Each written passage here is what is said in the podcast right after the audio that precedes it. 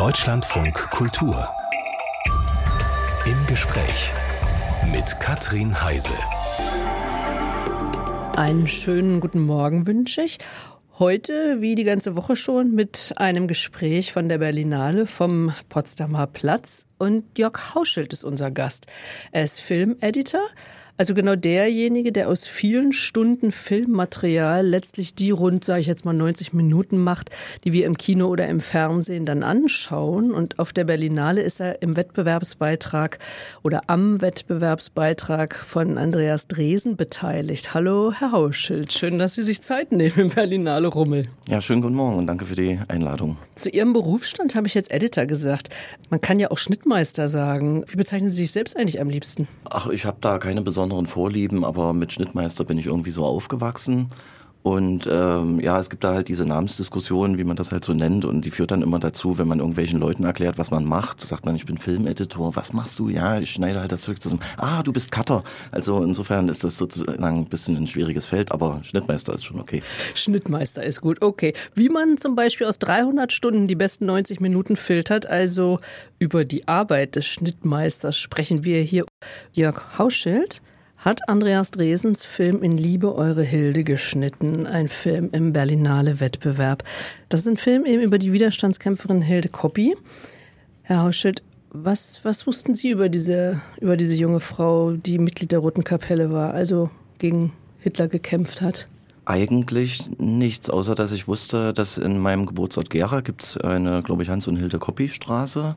Ich habe aber auch mal Freunde von mir äh, noch dazu befragt. Also in einigen Bereichen war es wohl im Schulstoff irgendwie äh, was, was man behandelt hat. Aber ich bin zum Beispiel mit so einer Person wie äh, Lieselotte Hermann eher konfrontiert worden, die eben auch eine junge Mutter war, die von den Nazis hingerichtet wurde.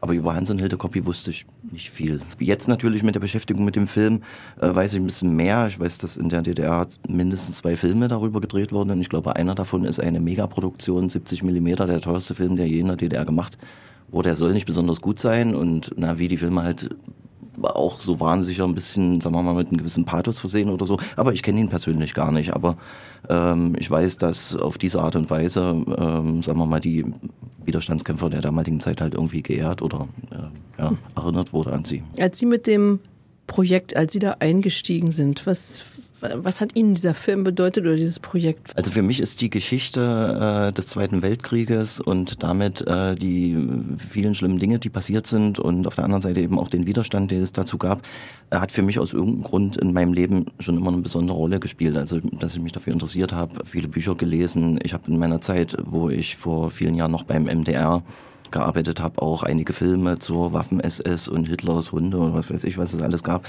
äh, gemacht. Also es, äh, insofern fand ich das ein sehr interessantes Thema. Ganz besonders äh, wurde ja jetzt auch in Interviews, Andreas Dresen hat es betont, äh, die Drehbuchschreiberin äh, Laila Stieler hat es betont, dass man ja diese Widerstandskämpfe auch ein bisschen anders zeigen wollte. Also das ist jetzt ja kein Heldenfilm, sondern eigentlich ja eher so jenseits der Klischees, also so den, den Menschen dieses Nahbare zeigen, mhm. das stand ja wohl im Vordergrund.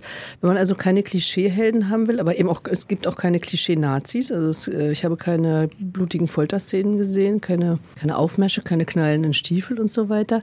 Also der Versuch, mehr am Heute zu erzählen, was hat das mit dem Schnitt zu tun? Können Sie das im Schnitt auch noch beeinflussen? Naja, also es hängt eben wirklich immer davon ab, was äh, alles gedreht wird. In, an was gedreht wird, kann ich halt irgendwie einsetzen. Und wenn jetzt ein Regisseur sich entscheidet, sagen wir mal, beim Drehen schon verschiedene Facetten äh, der Figur äh, zu drehen, also mal eine und dieselbe Szene mit ein bisschen unterschiedlichen Haltungen oder so, dann habe ich im Schnitt natürlich die Möglichkeit, da sozusagen zu justieren. Äh, wenn das nicht da ist, dann eher nicht. Also, und ich denke mal, was dieser Kontakt äh, zu diesen Figuren betrifft, ist es eben dann wirklich die Arbeit im Drehbuch und dann in der Inszenierung, dass die dann so mit diesem Charakter halt in dem Film auftreten. Ja, da sind Sie aber noch gar nicht dran beteiligt. Also Sie steigen hm. ein, wenn das Material gedreht ist. Hm.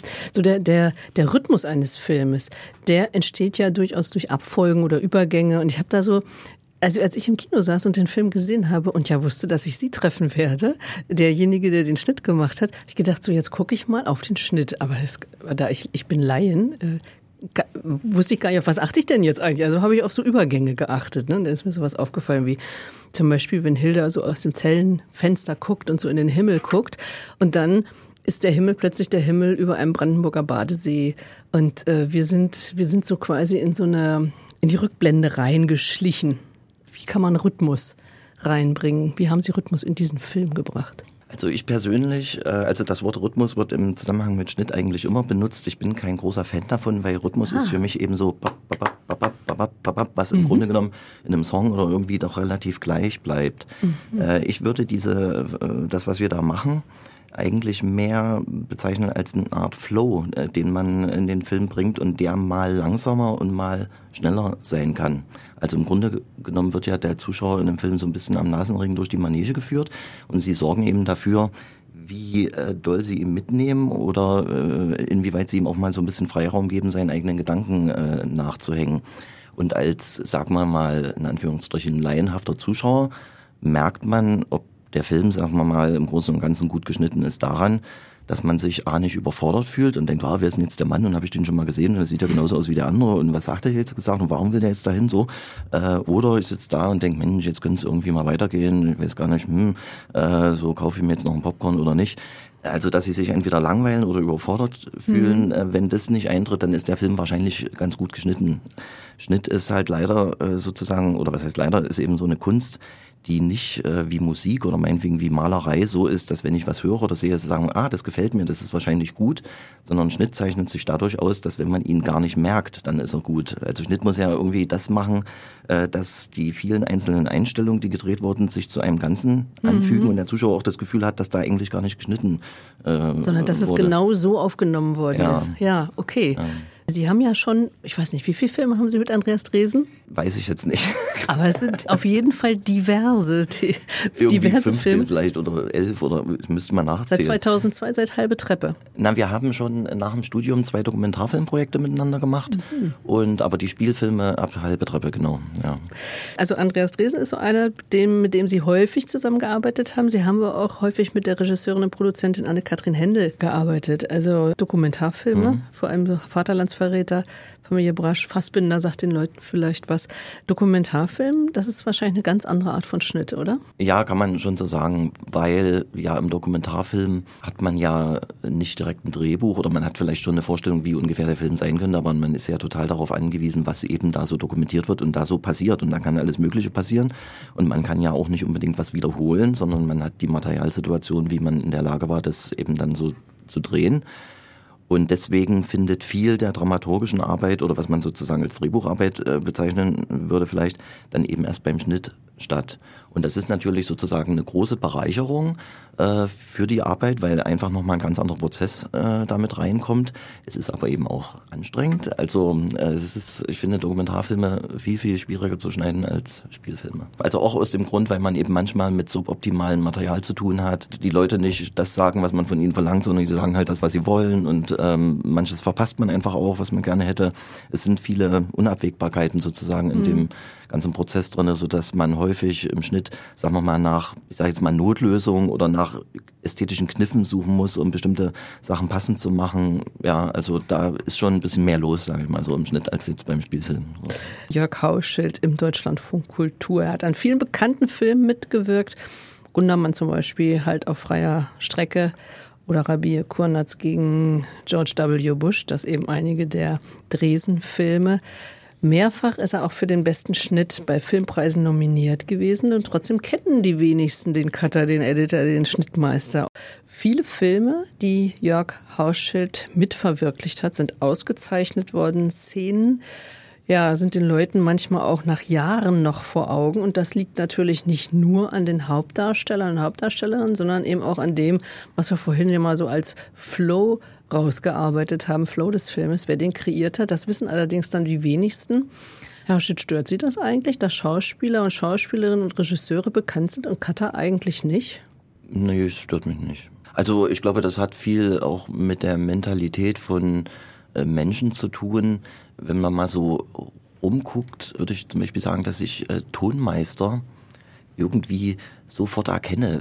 Äh, und wahrscheinlich ist es beim Schnitt ähnlich, dass es ein, ein Typus von Mensch ist, der sich gar nicht so gerne in der Öffentlichkeit jetzt dann irgendwie so aufhalten will. Also mich persönlich stört es nicht. Ich finde eher einen anderen Effekt, äh, ist so eine Besonderheit, Nämlich, dass ich äh, durch die Filmarbeit natürlich äh, die Darsteller ständig sehe, sie mhm. relativ gut kenne in ihrem Spiel. Beim Dokumentarfilm ist noch mal krasser, weil ich da die echten Menschen wirklich kenne.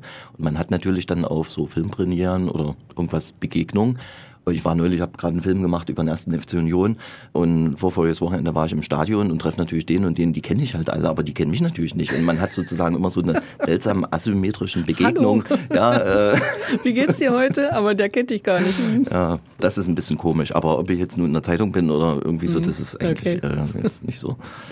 Lassen Sie uns mal jetzt aber mal die Chance nutzen und äh, mal so ein bisschen mehr über Ihre Arbeit eben dann auch tatsächlich äh, erfahren. Sie haben ja schon ein bisschen was erzählt, aber in welchem Zustand ist ein Filmprojekt? Projekt eigentlich, wenn Ihre Arbeit beginnt? Es hängt ein bisschen davon ab, ob es ein Dokumentarfilm ist oder ein Spielfilm. Im Spielfilm ist in der Regel das so, dass mit dem ersten Drehtag eigentlich auch der Schnitt losgeht.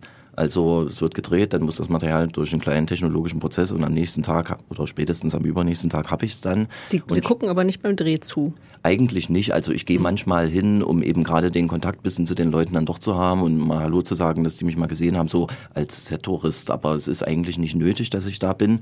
Und ich mache es auch jetzt gar nicht so oft, um das hat was damit zu tun, wenn ich das Material sehe, muss ich beurteilen können, ob in dem gedrehten Material sozusagen der Drehort oder was eben gezeigt werden soll, auch so gezeigt wurde, dass man es versteht. Ich darf eigentlich nicht wissen, wie die reale Szenerie aussieht, sonst baue ich irgendwas zusammen, wo ich meine, ach, das kapieren ah, die Leute schon. Sie müssen die Augen des Zuschauers ja. Ja, wäre schon ah, gut. Okay. Ja, ja. Mhm. Und deswegen ist es manchmal besser, gar nicht so viel zu wissen. Und deswegen renne ich auch nicht so viel am Drehort rum. So, so und dann kriegen Sie also dieses Material mit einem Tag Verzögerung mhm. irgendwie auf den Tisch. Und das ist dann meistens irgendwie eine Szene oder auch zwei Szenen oder irgendwie so. Und dann fange ich an, die sozusagen zu bearbeiten. Und da man, man in der Regel ja nicht unbedingt chronologisch dreht, kann das sein. Als erstes kriegt man halt Bild 60 und am nächsten Tag Bild 20 und so. Und so baut sich dann so ähnlich wie bei Dali Click äh, der Film wie so ein Mosaik, hier ein Bausteinchen, da ein Bausteinchen auf. Irgendwann hat man dann längere zusammenhängende Dinge. Und am letzten Drehtag oder drei Tage danach hat man dann irgendwie alles zusammen und dann steht sozusagen der, sagen wir mal, der erste Rohschnitt. So. Wie lang ist denn so ein erster Rohschnitt bei einem 90-Minuten-Film? Ach naja, wie soll ich so sagen? Also es gibt manchmal Drehbücher, da weiß man schon beim Lesen, die sind einfach zu lang. Da kann ich jetzt nicht entscheiden, was rausfliegt. Das muss dann halt zusammen mit der äh, Regie dann irgendwie ermittelt werden. Und dann kann schon mal sein, dass so ein Film dann einfach eine halbe Stunde länger ist oder 20 Minuten. Aber wenn man jetzt im Fernsehbetrieb ist, wo doch relativ diszipliniert gedreht wird, da wird nicht gedreht, was dann auch nicht im Film ist, dann ist ein Rohschnitt auch jetzt nicht viel länger, als äh, dann der fertige Film ist. Mhm. Manchmal sogar kürzer und man muss dann irgendwas... Kürzer? Auch, ja, also normalerweise wird beim Drehen oder wenn das Drehbuch geschrieben ist, gibt es jemand, der das sozusagen vorstoppt. Das heißt, der liest sich die Szenen durch und überlegt sich, wie könnte das denn sein? Und dann hat man, sagen wir mal, dann wird gesagt, okay, das Drehbuch hat einen Vorstopp von 95 Minuten. Beim Drehen stoppt auch einer mit und jetzt können ja die Schauspieler so oder so drauf sein oder man merkt plötzlich in der Inszenierung, das ist ja alles ein bisschen zu lahm, macht man ein bisschen Tempo, dann können Szenen plötzlich auch schneller werden oder langsam. Und das heißt, während der Produktion weiß eigentlich niemand so richtig, oder beziehungsweise man weiß es halt peu à peu, äh, wo sich der Film hinbewegt. Und er kann eben, wenn es dumm läuft, eben auch zu kurz sein. Das ist so. interessant zu hören, mhm. also wie stark gerechnet wird auch, mhm. also dass man da sogar mit einer Stoppuhr dabei ist. Anders ist es dann ja wahrscheinlich beim Dokumentarfilm. Ich habe jedenfalls gelesen, und vielleicht können Sie mit der Geschichte ja auch aufräumen, wenn das überhaupt gar nicht stimmt. Sie haben ja mal äh, eine Dokumentation über Sarah Wagenknecht mhm. Äh, gedreht und da sollen es anfangs 300 Stunden gewesen sein und am Ende 100 Minuten. Also ich kann das aus der Erinnerung jetzt nicht bestätigen, aber das wird wahrscheinlich ungefähr stimmen, weil Sandra ja doch irgendwie anderthalb Jahre gedreht hat und da kommt halt schon ein bisschen was zusammen. Äh, beim Dokumentarfilm ist es manchmal jetzt nicht so die ganz große Nummer, weil da ist häufig nur ein Kameramann und eine Regie unterwegs, vielleicht mal noch ein Tonmann. Also das ist sozusagen ein winzig kleines Team, das kostet noch nicht so viel am Tag und dann kann man natürlich auch mehr mhm. Material produzieren. Und in der Zeit, wo wir jetzt digital unterwegs sind, geht's ja nur um Festplattenspeicherplatz und der kostet halt kein Geld mehr, das ist halt kein Filmmaterial. Aber kostet so. Ihre Zeit, oder? Müssen Sie 300 ja, das, Stunden das, sich angucken? Das, das ja. Mhm, 300 Stunden, ganz schön viel. Ja. Ja, das ist eine Menge Holz. Also das war auch so ähnlich jetzt bei dem Union-Projekt, was ich gemacht habe. Anne hat da auch irgendwie anderthalb Jahre oder ein und ein Dreivierteljahr gedreht und dann hat man manchmal bei den Spielen auch mit drei Kameras und dann irgendwie drei Stunden, da kommt eine Menge zusammen. Ja, also ein bisschen was wird dann der erfahrene Regisseur oder Autor schon mal sagen, wir waren da hier und da hat die eine Rede gehalten, das war eher als Mist, das brauchen wir nicht, das brauchen wir auch nicht angucken. Man hat schon sozusagen so ein mhm. bisschen einen Aussonderprozess, der jetzt nicht unbedingt am Schneidetisch stattfindet. Können Sie uns mal ein Beispiel geben für eine, wo, wo sich Ihr Schnitt auf die Anmutung des Filmes ausgewirkt hat? Haben Sie was äh, da in Erinnerung? Also äh, auf die Frage hätte ich mich gern ein bisschen besser vorbereitet, aber lustigerweise habe ich neulich äh, mit Anne-Kathrin Händel in der Küche gestanden und wir haben uns die Filmplakate unserer Filme angeguckt, die da in der Küche hängen. Mhm. Und Anne hat ja mal einen Film über Sascha Andersen gemacht und das Filmplakat zeigt Sascha Andersen sozusagen in doppelter Weise, wie er quasi mit sich einmal sitzend und einmal stehend Schach spielt die Grundidee, dass er halt da Schach spielt mit sich, äh, die hatte natürlich äh, Anne-Kathrin, aber von mir kam dann die Idee, daran hatte mich dann eben da erinnert in der, in der Küche, dass ich gedacht habe, wir machen das auch so, dass man das äh, im Bild richtig so sieht. Also das kann man ja mit visuellen Tricks halt mhm. eben so machen. Und so spielt der Sascha halt wirklich äh, mit sich Schach. Das ist vielleicht jetzt nur so eine kleine Episode, aber die ist mir halt äh, so mhm. eingefallen. Ähm, Herr Hauschett, welches Kulturinteresse herrscht in Ihrem Elternhaus vor? Kino, Kunst, Musik, sind Sie mit all dem aufgewachsen? Ähm, also ich kann mich erinnern, dass meine Eltern ein regelmäßiges äh, Opern-Abo hatten. Ansonsten würde ich sagen, äh, sind sie so, durchschnittliche Kinogänger und irgendwie ein bisschen interessiert an diesem und jedem. Aber eine ausgeprägte Künstlerfamilie war meine Familie eher nicht. Mein Vater ist Bergingenieur und meine Mutter war angestellt beim Rat der Stadt in Gera, mhm. so als Sachbearbeiterin in verschiedenen Positionen. Und ja, äh, würde sagen, also so ein gemischt proletarisch-bürgerliches mhm. Elternhaus. Herr Kauschit ist 1967 in Gera geboren. Was würden Sie sagen, was hat Ihre Kindheit geprägt? Was waren so, so Sätze in Ihrem Elternhaus, die Sie, an die Sie sich erinnern, Szenen, an die Sie sich erinnern?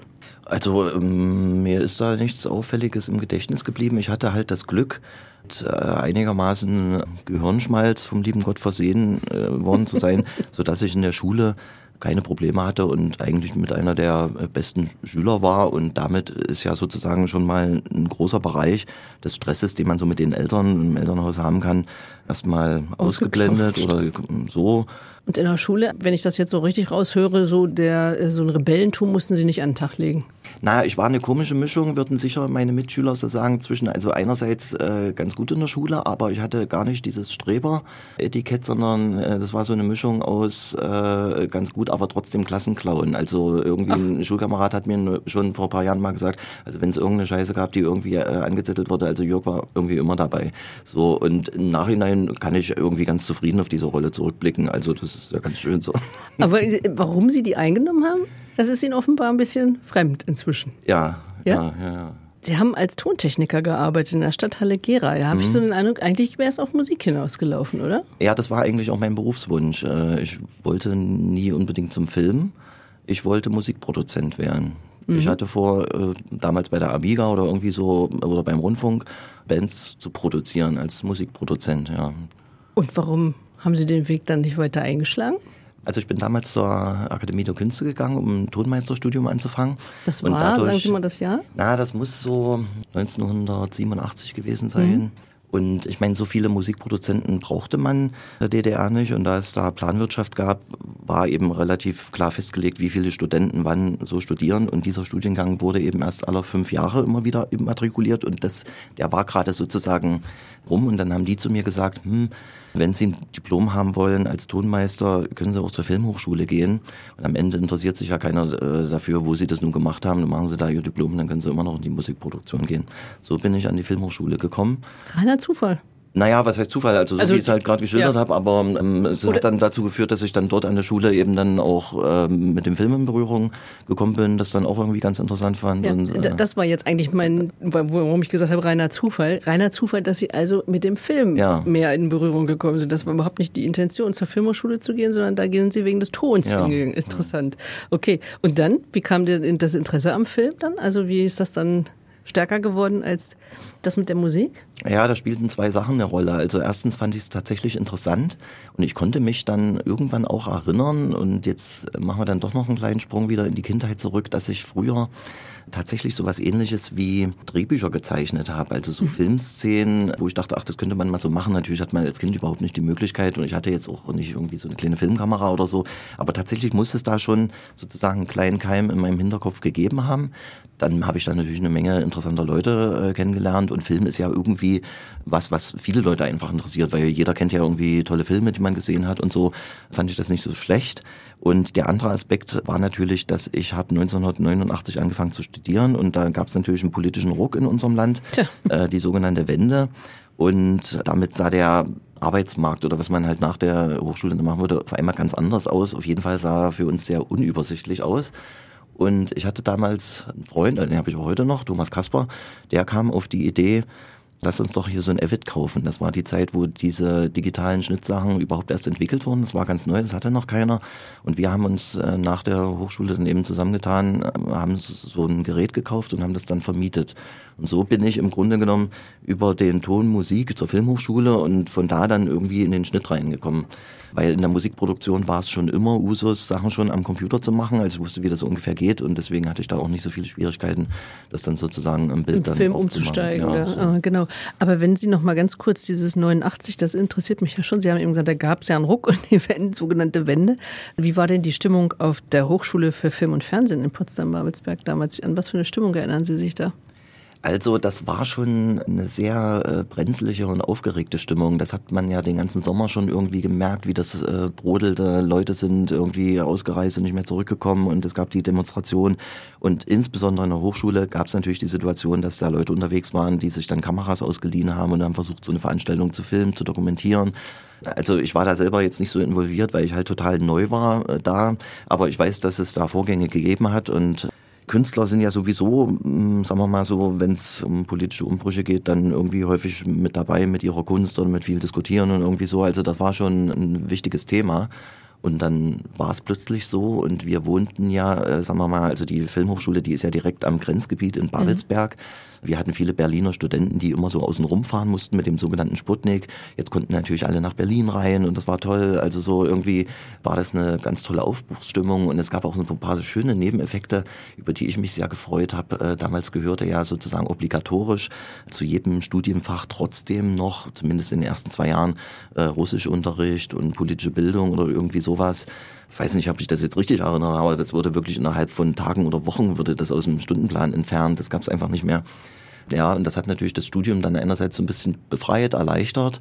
Aber ich muss auch sagen, ich selber hatte so von meinem Charakter her ein bisschen Schwierigkeiten dann mit dem, ach, man kann jetzt irgendwie alles machen und muss mhm. aber nicht, dann sozusagen ein Studium auch zu Ende zu ja. kriegen, äh, weil ich auch äh, sozusagen nebenberuflich in der Zeit im Studentenclub äh, Bier ausgeschenkt habe und da blieb man dann auch mal länger und dann, ähm, naja, wie das Studentenleben also dann eben so Faden ist. drohte verloren zu gehen. Irgendwie. Ja, ja, ich habe mhm. dann irgendwann habe ich mir gesagt, nee, du schreibst jetzt deine Diplomarbeit und machst das jetzt einfach und so und das, die Kurve habe ich auf jeden Fall gekriegt. Aber so waren halt die Eindrücke. Mhm. Ja, Sie haben ja auch gesagt, also die Orientierung war dann natürlich schwieriger. Sie haben nach Abschluss 1993 eine Filmgesellschaft eben gegründet, mhm. ne? Kaspar Hausschild damals. Mhm. Die gibt es auch heute noch. Kaspar Albrecht heißt die mhm, jetzt, aber genau. Sie sind nämlich wieder rausgegangen. Und was mussten Sie da in Vorleistung gehen und wer waren Ihre Kunden?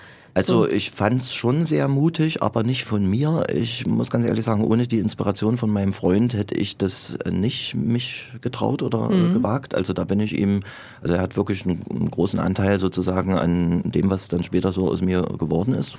Also wir waren im Grunde genommen ein Dienstleistungsunternehmen für Fernsehsender, äh, denen wir halt angeboten haben, ihre Filme bei uns zu schneiden. Mhm. Und aus für mich nicht so richtig ersichtlichen Grund waren viele der festangestellten Cutter, sage ich jetzt mal, beim Fernsehen oder auch im Film, irgendwie haben den Zug irgendwie nicht gehört und haben irgendwie gedacht, digital schneidet man doch keine Filme und wollten das nicht lernen und haben sich irgendwie dieses technischen Umbruchs so ein bisschen verweigert, sage ich mal. Und das war für uns natürlich dann sozusagen eine offene Tür, äh, durch mhm. die wir durchgegangen sind. Und ich habe, als ich beim Fernsehen gearbeitet habe, wirklich von Anfang an gleich 45 Minuten äh, gemacht, wo andere sich da jahrelang anstellen müssen und erstmal durch die Nachrichtenmühle und irgendwie so.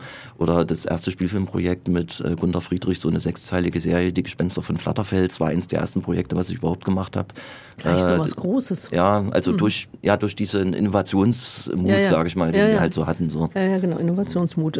Warum sind Sie dann relativ schnell aber Solo-Pfade gegangen und aus also der gemeinsam? Es hat sich gezeigt, dass die Firma äh, drei Leute nicht trägt, sozusagen als äh, Festangestellte. Und ich bin dann rausgegangen und habe sozusagen mein Glück alleine versucht und die beiden haben den Laden dann halt alleine weitergeführt. Und, so. und das hat ja geklappt für ja. alle Beteiligten. Wir sind hier beim Deutschlandfunk Kultur im Gespräch mit dem Filmeditor Jörg Hauschild, der auch Musik komponiert, zum Beispiel für den Film Rabir Kurnatz. gegen George W. Bush haben Sie die Musik mit. Äh, nein, da ist wirklich nur ein klitzekleiner Schnipsel äh, von meiner Musik drinne. Das ist äh, in dem Fall mehr so ein Zufallsereignis.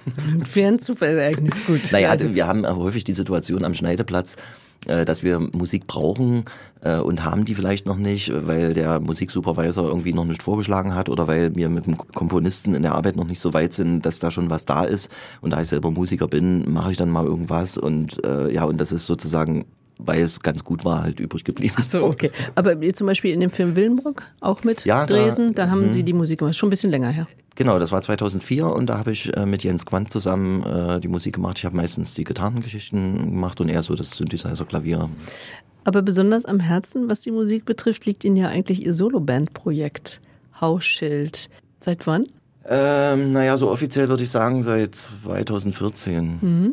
Ja. Und Solo Projekt heißt, Sie sind da ganz alleine? Ja. Äh, Machen alles? Genau. Ich habe wahrscheinlich irgend so eine soziologische Störung, dass ich mich schwer tue, Menschen sozusagen für meine Projekte zu begeistern. Und es gibt ja da auch äh, einen Haufen Erfahrungswerte, wie kompliziert so ein Bandgefüge ist, also von den verschiedenen Persönlichkeiten, die da aufeinandertreffen. Und ich glaube, ich habe weder die Zeit noch die Lust, mich sozusagen mit so einer kleinen Gruppendynamik auseinanderzusetzen, will halt einfach meine Musik machen. So. Mhm. Und deswegen äh, trete ich mit einem Halbplayback auf, wo ganz viel von der Musik sozusagen drin ist und singe dazu und äh, spiele die E-Gitarre. Also Sie lieben, würde ich jetzt mal sagen, so ein bisschen rauere Gitarrenparts, mhm. Metal? Musik, oder? Wenn Sie mal Ihre Musik beschreiben, vorbildermäßig, dass wir uns was vorstellen können? Also es ist immer ein kleines bisschen verwegen, aber damit kann man es am einfachsten und die Leute wissen dann sofort, was gemeint ist, beschreiben. Ich mache im Grunde genommen sowas ähnliches wie Rammstein, nur ein bisschen kuscheliger oder ein bisschen, bisschen äh, ja, so. Also deutsche Texte, ich glaube, man nennt es irgendwie industriell oder neue deutsche, deutsche Härte. So. Was bedeutet Musik für Sie? Ist das so? Ist, ist Musik Ihre Ausdrucksweise? Also ich habe tatsächlich, was das betrifft, äh, und da können wir wieder einen kleinen Sprung in die Kindheit machen, da so einen Initiationsmoment in meiner Erinnerung bewahrt. Und zwar habe ich mal ein Lied gehört von einer sehr bekannten Band damals in der DDR, äh, werden jetzt viele natürlich lachen, also die Pudis. Und da gab es eine Stelle, die mich einfach unwahrscheinlich bewegt hat, so gefühlsmäßig. Und da habe ich irgendwie gemerkt, okay, die Musik, die hat wirklich eine Kraft Gefühle in den Menschen auszulösen. Und es war ganz einfach. Ich wollte das halt einfach auch können. Ich wollte wissen, wie das geht, wie man das macht, mhm. äh, dass man so eine Gefühle auslöst. Das hat dann dazu geführt, dass ich irgendwie mir eine Gitarre gekauft habe und äh, das gelernt habe und irgendwie mich immer mit Musik äh, beschäftigt habe. So. Das ist interessant. Ich habe es genau andersrum gedacht. Ich dachte, in Ihnen sind Gefühle und die verarbeiten Sie über Musik. Aber Sie sagen eher umgekehrt. Sie wollen etwas auslösen. Ja. Mhm. mhm. Also das betrifft im Übrigen auch die Filmemacherei. Also ich freue mich wirklich ganz doll, wenn äh, ich mit einem Film äh, jetzt hier so einen Saal meinetwegen zum Lachen oder zum Weinen oder wenn die einfach aus dem Kinosaal rausgehen und sagen, Mann, ich habe jetzt hier irgendwie eine gute zwei Stunden gehabt oder so. Also das, denke ich, ist irgendwie was Schönes, was man den Menschen geben kann. Weil ich mich so gefragt habe, wann, wie entsteht so ein Song? Ist da erst ein Motiv äh, und ein Anlass und dann setzen sie sich hin und bearbeiten das Ganze oder ist, ist plötzlich so ein Fragment im Kopf und ähm, muss nur noch vervollständigt werden? Nee, also wenn Sie es jetzt genau wissen wollen, ist es meistens auf der Musikebene so, äh, man beschäftigt sich ja viel mit seinem Instrument und sitzt auf der Couch und macht so Zeug und irgendwann denkt man, ach, das ist ja irgendwie eine interessante mu musikalische Idee, dann wird es halt notiert, also nehme ich halt mit dem Rekorder mal so auf und so.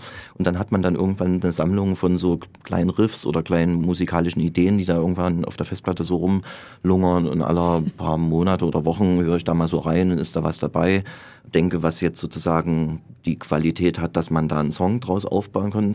Und dann kommt der schwierige Teil der Sache, dann muss ich mir einen Text überlegen. Und ich bin halt leider sozusagen von meiner Seele nicht unbedingt ein Autor in dem Sinne, dass ich was zu sagen hätte oder sagen wollte. Also ich habe überhaupt gar kein Sendungsbewusstsein. Und dadurch, dass aber, also was jetzt äh, Lyrik betrifft, meine ich, und nun muss ein Song aber irgendwie einen Text haben und dann, ja, dann überlege ich halt so rum und mache dann irgendwie was, aber das ist dann tatsächlich richtig, wie hat mal Umberto Eco gesagt, ähm, ein Roman ist irgendwie 10% Inspiration und 90% Transpiration. Bei mir ist es dann wirklich ganz viel Transpiration, weil ich, das muss ich mir echt erarbeiten. So. Ja. Da sind Sie ja sehr ehrlich, sehr schön, weil ähm, Sie haben, also den Satz, den, den genieße ich jetzt gerade, also ich habe gar nicht unbedingt, will gar nicht unbedingt was verbreiten, haben aber zwei Bücher geschrieben, ist ja auch lustig, oder? Wie kommen Sie denn dann dazu, zwei Bücher zu schreiben, wenn ja. Sie eigentlich gar nichts sagen wollen? Vielleicht während Sie überlegen, sage ich nochmal, was für Bücher Sie geschrieben haben. Sie haben äh, den Krimi Diamanten geschrieben und Heiligenholz das ist auch ein Buch von Ihnen. Also in beiden Fällen ist es eigentlich so, dass da ursprünglich mal eine Drehbuchvorlage war und äh, ich auch mal versucht habe, das irgendwie zu realisieren und äh, komischerweise ist es aber trotzdem so, obwohl ich selbst im Filmgeschäft arbeite äh, und eigentlich gute Connection zu vielen Leuten habe und Produzenten und so, ist es schwer, sagen wir mal, das Gleis, auf dem man eigentlich unterwegs ist, was bei mir eben der Schnitt ist, zu verlassen und was anderes zu machen. Viele sagen dann, Mensch, äh, sei doch froh, was du, du machst, hm, was musst du denn jetzt noch Musik machen oder Drehbücher schreiben, will doch keiner und so. Und dann, also das Buch Heiligen Holz habe ich als erstes geschrieben. Äh, das äh, basiert sozusagen auf einem realen Vorgang, den es in meinem Leben mal gab. Und zwar hatte ich mit dem recht bekannten Schauspieler Thilo Brückner vor, ein Filmprojekt zu entwickeln was wir auch gemacht haben, eben in Heiligenholz, da hatte er ein Häuschen oder ein Haus. Ähm, ja, und dann ist er halt überraschend gestorben. Und äh, ich habe dann sozusagen, um dieses Projekt irgendwie doch noch zu bewahren, äh, versucht, aus mhm. der Geschichte, wie äh, mhm. die Filmgeschichte entstand und die Filmgeschichte selber dieses Buch zu machen. Und als ich das dann gemacht hatte, fiel mir dann eben auch ein, ach, ich habe doch auch noch diesen Diamanten-Drehbuchentwurf. Äh, und das Schreiben hatte mir irgendwie Spaß gemacht und dann habe ich auch dieses Drehbuch noch äh, sozusagen in literarischer Form äh, aufgeschrieben. So. Weil als ich das gelesen habe, habe ich nämlich die ganze Zeit gedacht, also der Filmmensch kann sich nicht verleugnen. Es ist sofort ein Film vor meinen ah, Augen entstanden. Also von daher ein Krimi, den man direkt vor sich sieht, mit sehr kurzen, knappen Szenen. Mhm. Ist man schnell in diesem Fall drin, Jörg Hauschild. Die letzten Minuten sozusagen. Sie sind viel beschäftigt. Gibt es was, was Sie unbedingt demnächst noch umsetzen wollen? Also wo Sie jetzt so in den Startlöchern stehen? Also was Filmprojekte betrifft, bin ich schon eher darauf angewiesen, dass eben Leute mit mir was arbeiten wollen, was halt denen ihre Visionen sind, äh, was sie halt umsetzen. Da habe ich selber jetzt keine Ziele. Bei mir geht's ja immer so ein bisschen äh, sozusagen auf und ab. Es gibt Zeiten, wo ich ganz viel arbeite und dann gibt's eben auch äh, Zeiten, wo ich dann nicht so viel zu tun habe zwischen den Projekten. Und ich habe wirklich bis Anfang des Jahres ganz viel gearbeitet an einem Dokumentarfilm über den ersten FC Union. Und jetzt ist gerade mal eine Phase, wo das so ein bisschen nachlässt und ich ein bisschen runtertouren kann und ein bisschen mehr Freizeit habe und ja, mich ein bisschen erholen kann und mich ein bisschen mehr um die Dinge äh, kümmern kann, die mir selber so am Herzen liegen. So. Was wünschen Sie dem Dresen-Film in Liebe, eure Hilde? Also ich wünsche mir wirklich, dass den ganz, ganz viele Leute sehen. Weil das ist zwar ein sehr trauriger Film, wenn Andreas manchmal auch ein bisschen gezweifelt hat und dachte, hm, ist das vielleicht hier ein bisschen zu hart oder zu mathausig oder was weiß ich, habe ich immer gesagt, nee, du, das ist ein sehr emotionaler Film und es ist halt eine warme äh, Emotion. Es ist zwar traurig, aber es ist ein positives Grundgefühl, was sich mit dem Film verbindet. Und ich glaube, dass auch wenn die Leute heulen werden wie Los und dass sie gehen sie mit einem guten Gefühl äh, aus dem Film raus und jeder, der sozusagen die Chance nutzt und den Film guckt, hat hm. das erlebt. Am Sonntag geht das hier nochmal auf der Berlinale. Ansonsten ab Mitte Oktober ist ja, der Film mhm. in den Kinos bundesweit zu sehen. Mitte Oktober? Ist das zu lange hin oder warum sagen Sie Also ich meine, der Film ist ja schon seit Mai letzten Jahres fertig. Er liegt eh schon lange und jetzt haben wir eigentlich einen ganz guten Rückenwind mit der Berlinale. Irgendwie wäre es schon cool, jetzt zu starten und jetzt nun nochmal, äh, mhm. ich weiß nicht, wie viele Monate das sind, zu warten. Ähm, ja gut, ähm, wenn der Oktober dann ist, ist es auch okay. Also ab Mitte Oktober in den Kinos bundesweit. Jörg Hauschels Arbeit aber auch noch zum anderen Zeitpunkt zu sehen, nämlich in dem Film, den Sie jetzt zusammen mit Anne-Kathrin genau. Händel machen. Union, die allerbesten Tage, startet Anfang April, ich glaube am 4. April. Und das ist ein gute Laune-Film allererster Güte. Gute Laune-Film allererster Güte, vor allem für Unionsfans wahrscheinlich. Also danke für den Tipp, danke für den Besuch. Jörg Hauschild.